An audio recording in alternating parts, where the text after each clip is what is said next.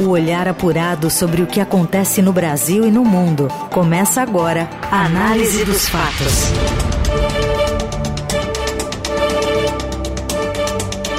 Olá, tudo bem? Bem-vinda, bem-vindo! Começando aqui mais uma análise dos fatos para te atualizar do que mais importa das notícias que circundam esta quinta-feira no Brasil e no mundo, também em São Paulo.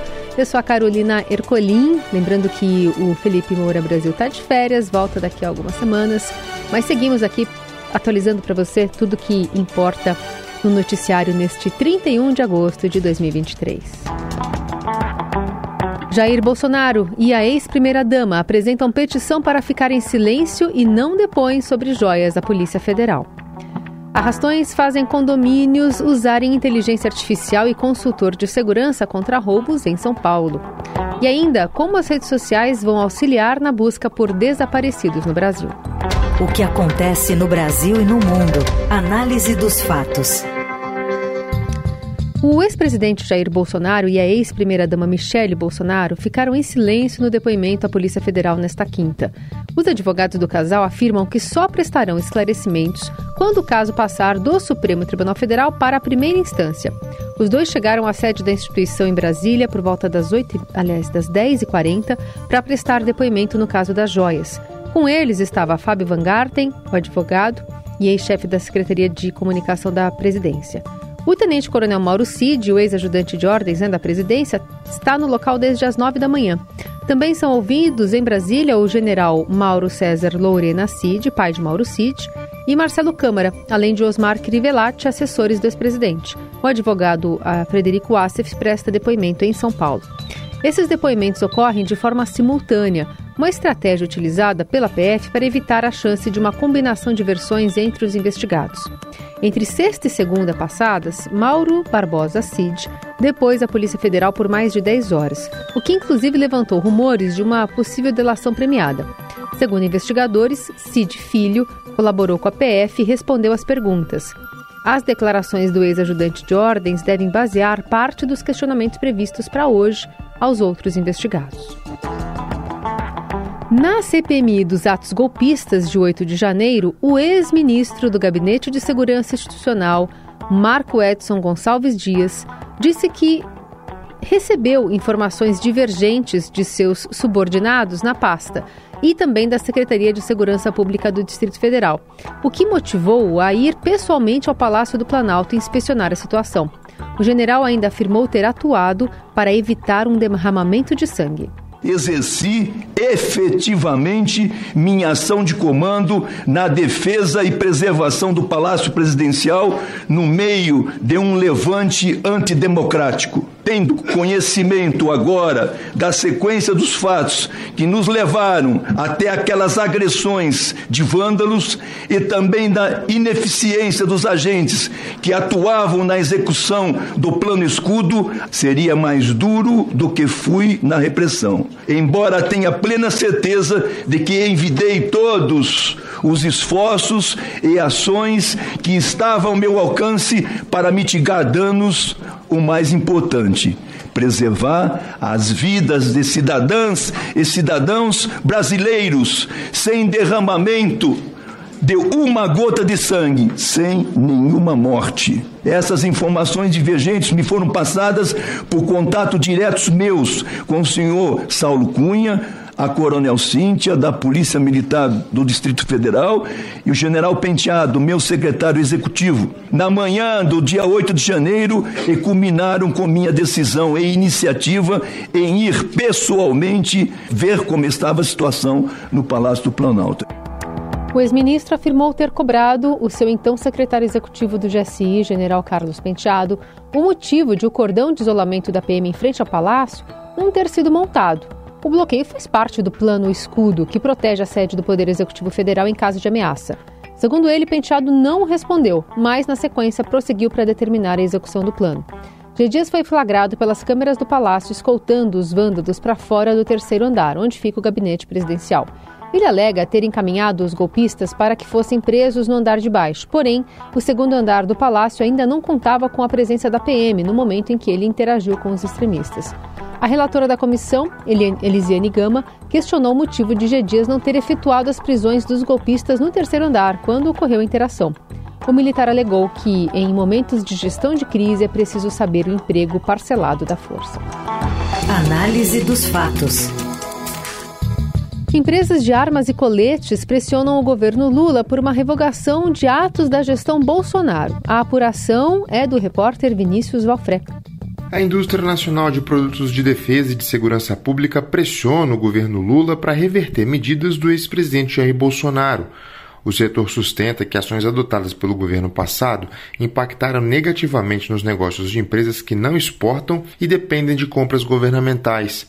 As empresas têm apelado ao ministro da Defesa José Múcio para resolver o que chamam de grave risco ao setor. Os gastos das Forças Armadas caíram cerca de 16% entre 2019 e 2022, o que representou um freio nas compras militares feitas em empresas dentro do país. Além disso, decretos do primeiro ano de Bolsonaro abriram o mercado brasileiro a companhias estrangeiras sem definir critérios claros sobre taxação dos produtos oferecidos, nem como elas poderiam concorrer a licitações. É um mercado bilionário em que as companhias de fora começaram a prevalecer sobre as nacionais usando representantes brasileiros. Um deles está na mira da CPMI do 8 de janeiro e documentos apontam movimentações suspeitas por parte do empresário. Desde o primeiro semestre, grupos representativos das empresas que se dizem prejudicadas têm percorrido gabinetes de Brasília pleiteando a intervenção do governo Lula. Os ministros da Defesa José Múcio e Flávio Dino da Justiça, além do presidente do Tribunal de Contas da União Bruno Dantas, receberam ofícios com queixas expressadas por mais de 100 empresas sobre competição desigual e falta de isonomia tributária e regulatória nas licitações. Em nota, o Ministério da Defesa confirmou que iniciou o estudo a respeito dos movimentos normativos em vigor que têm reflexos para a base industrial de defesa brasileira, que tão logo o estudo seja finalizado, as conclusões obtidas serão tramitadas para as instâncias adequadas ao tema. O Ministério da Justiça, por sua vez, informou que o assunto é da defesa e que aguarda iniciativas e estudos para participar das discussões. Na Eldorado, análise dos fatos. E aqui em São Paulo, arrastões fazem condomínios utilizarem inteligência artificial e consultor de segurança contra roubos. Conta mais, Gonçalo Júnior. Boa tarde, pessoal. Boa tarde aos ouvintes. A inteligência artificial vem se tornando a mais nova aliada dos condomínios de alto padrão aqui na cidade de São Paulo nas questões de segurança, principalmente na prevenção de invasões e arrastões. Isso acontece porque os programas de inteligência artificial estão sendo integrados aos sistemas de monitoramento dos condomínios. Com isso, os programas conseguem analisar as imagens, identificar as imagens que são padrão e a partir daí ela monitora aquelas situações, aquelas ocorrências que são suspeitas ou estão fora desse padrão. Por exemplo, a inteligência artificial consegue identificar se um pedestre está numa área de acesso apenas de veículos, que pode representar uma tentativa de invasão. Ou ainda, as câmeras com inteligência artificial podem identificar aglomerações no condomínio que podem representar arrastões, outro exemplo. E, naturalmente, as câmeras geram alertas que aí são analisados pelos agentes de segurança e também pelos porteiros. O objetivo principal dessa inovação é dar mais agilidade na identificação de possíveis riscos e aí já garantir garantir o acionamento mais rápido dos órgãos de segurança. A ação principal de zeladores, síndicos e líderes comunitários é evitar episódios como o que aconteceu no Jardim Paulistano no último final de semana, quando 17 ladrões invadiram um condomínio residencial de luxo e levaram cerca de 3 milhões de reais em joias. Você ouve Análise dos Fatos. Seguimos por aqui. A análise dos fatos agora trata da economia. Taxa de desemprego nesse trimestre, encerrado em julho, é a menor em nove anos. Do Rio de Janeiro, a repórter do broadcast, Daniela Morim, conta mais. A taxa de desemprego no país desceu a 7,9% no trimestre até julho, a mais baixa para esse período do ano desde 2014, segundo os dados da Pesquisa Nacional por Amostra de Domicílios Contínua, a PNAD contínua, divulgados pelo IBGE. Em apenas um trimestre, mais de 1 milhão e 300 mil pessoas passaram a trabalhar, totalizando 99 milhões 334 mil trabalhadores ocupados no país. Ao mesmo tempo, 573 mil brasileiros deixaram o desemprego. A população desempregada desceu a 8 milhões 522 mil pessoas, menor patamar desde 2015. O total de nativos também diminuiu no trimestre, menos 349 mil pessoas nessa condição, totalizando 66 milhões 878 mil pessoas fora da força de trabalho. Embora a população inativa permaneça superior à existente em 2019, no pré-pandemia, o IBGE ressalta que as medidas de subutilização da força de trabalho mantêm tendência de queda. Ainda faltava trabalho no país para 20 milhões 330 mil pessoas, mas a taxa composta de subutilização da força de trabalho desceu a 17,8% no trimestre até julho, a menor para o mês desde 2015. Com mais pessoas trabalhando, a massa de salários em circulação na economia subiu a um recorde de 286 bilhões 800 672 milhões de reais. O rendimento médio dos trabalhadores ocupados teve uma alta real de 0,6% na comparação com o trimestre até abril, 19 reais a mais, para R$ 2.935. Na Eldorado, análise dos fatos. Olha, a Meta e o Ministério da Justiça e Segurança Pública firmaram uma parceria para localizar crianças desaparecidas no Brasil. Alertas serão compartilhados no Facebook e Instagram para pessoas que estão em um raio de 160 quilômetros de onde a pessoa foi vista pela última vez, com descrições de roupas, fotos. Inicialmente, o Amber Alert estará disponível no Ceará, Minas Gerais e Distrito Federal, mas deve atender gradualmente todo o país. A iniciativa já é utilizada em 30 países e funciona a partir da confirmação do desaparecimento por autoridades. Segundo os dados do Conselho Nacional do Ministério Público, um terço dos 93 mil desaparecidos corresponde a crianças e adolescentes de até 17 anos. Análise dos fatos.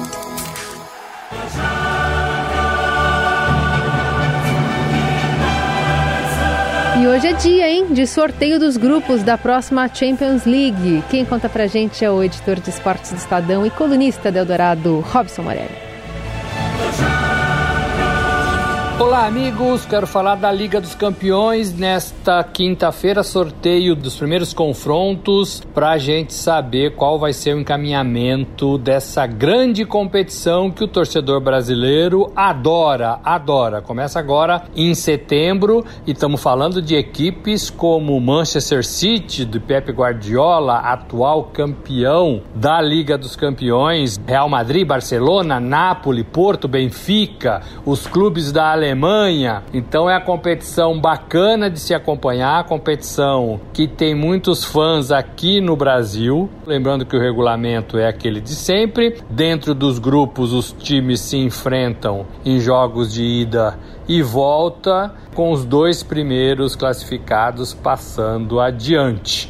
Essa primeira fase é mais tranquila porque dá tempo de se recuperar. Depois vem a fase do mata-mata, quando a gente começa a acompanhar até melhor esses confrontos direto. O PSG, que era de Neymar, não é mais, que é de Mbappé ainda, que era de Messi, também não é mais, também continua a sua aventura de conseguir conquistar uma Liga dos Campeões. Até agora, com todo o dinheiro investido, o clube francês não conseguiu seu grande sonho. E agora, no meu modo de ver, mais enfraquecido, porque perdeu Neymar, que foi para a Arábia Saudita, e perdeu também Messi, que foi jogar no futebol dos Estados Unidos. Vale lembrar que três dos grandes jogadores que a gente acompanha há algum tempo, Messi, Cristiano Ronaldo e o próprio Neymar, não fazem mais parte dos jogos da Liga dos Campeões. É isso, gente. Falei, um abraço a todos. Valeu!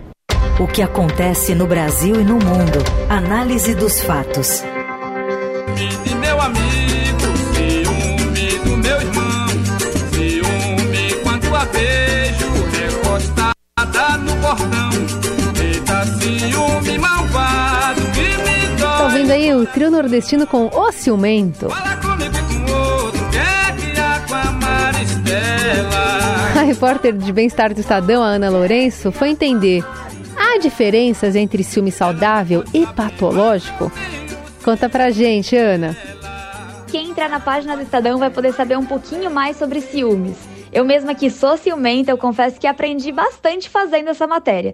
Até porque é normal ter esse sentimento e querer eliminar né, qualquer insegurança ou ameaça que surja em um relacionamento. Mas é importante que ele não seja visto como gesto romântico, como muitas vezes a gente vê retratado né, nas novelas, nos filmes, nas músicas. Porque, na verdade, os ciúmes muitas vezes é fruto da própria insegurança da pessoa que vai lá e projeta isso no parceiro, seja por medo de abandono ou por medo de ser passado para trás. Uma coisa que está bem presente em boa parte dos ciumentos é a falta da autoestima, por exemplo. E isso vira quase que um ciclo vicioso, porque a pessoa já tem a falta da autoestima, mas ela fica tão preocupada com ciúmes, tão consumida com o medo de perder esse parceiro, que ela não vai lá e investe em si mesma, nos seus hobbies, no seu crescimento pessoal. É importante assumir o sentimento, assumir que é ciumenta e não sentir culpa por ser assim. Porque só você assumindo isso que você consegue buscar ajuda e até buscar um apoio, né, do parceiro ou da parceira para entender os seus gatilhos e as suas inseguranças. Isso também serve para o outro refletir um pouco se ele também não está fazendo ações que podem contribuir para isso. Porque existe uma galera que gosta dessa dinâmica na relação. Então, é um problema, querendo ou não, conjugal e é legal de ser discutido no relacionamento. Só que é importante a gente lembrar que a gente tá falando aqui do ciúme saudável ou até, né, um pouquinho do ciúmes excessivo. Casos, né, que a pessoa pode ter um diálogo, uma conversa e isso vir a mudar. Outra coisa bem diferente é o ciúmes delirante, onde o outro perde o total contato com a realidade e isso pode gerar diversos casos de violência contra o suposto ente querido e até contra si mesmo. Justamente o perigo, né, da gente tratar os ciúmes como algo normal ou até positivo está na dificuldade da gente identificar que ele passou do ponto e se tornou prejudicial. É importante lembrar que um relacionamento amoroso e saudável é pautado por confiança, leveza e quando ele traz mais dúvidas, acusações e medos, ao invés de prazer, é sinal que algo está errado. Muito bom, então fica o convite para você ler a, a entrevista, né? Na verdade, a matéria na íntegra no portal do Estadão. E a gente fecha aqui a análise dos fatos com trabalhos técnicos de Moacir Bias e o comando da mesa de som do. Ciumento? Não. Pouquinho, pouquinho, Carlos Amaral. Produção, edição e coordenação é de Laís Gotardo. Amanhã a gente está de volta. Pode saber, mas eu tenho dela. Você ouviu Análise dos Fatos. Se você perdeu esta edição ou quer ouvir de novo, acesse radioeldorado.com.br ou assine gratuitamente o podcast no iTunes, Google Podcast, Deezer ou Spotify.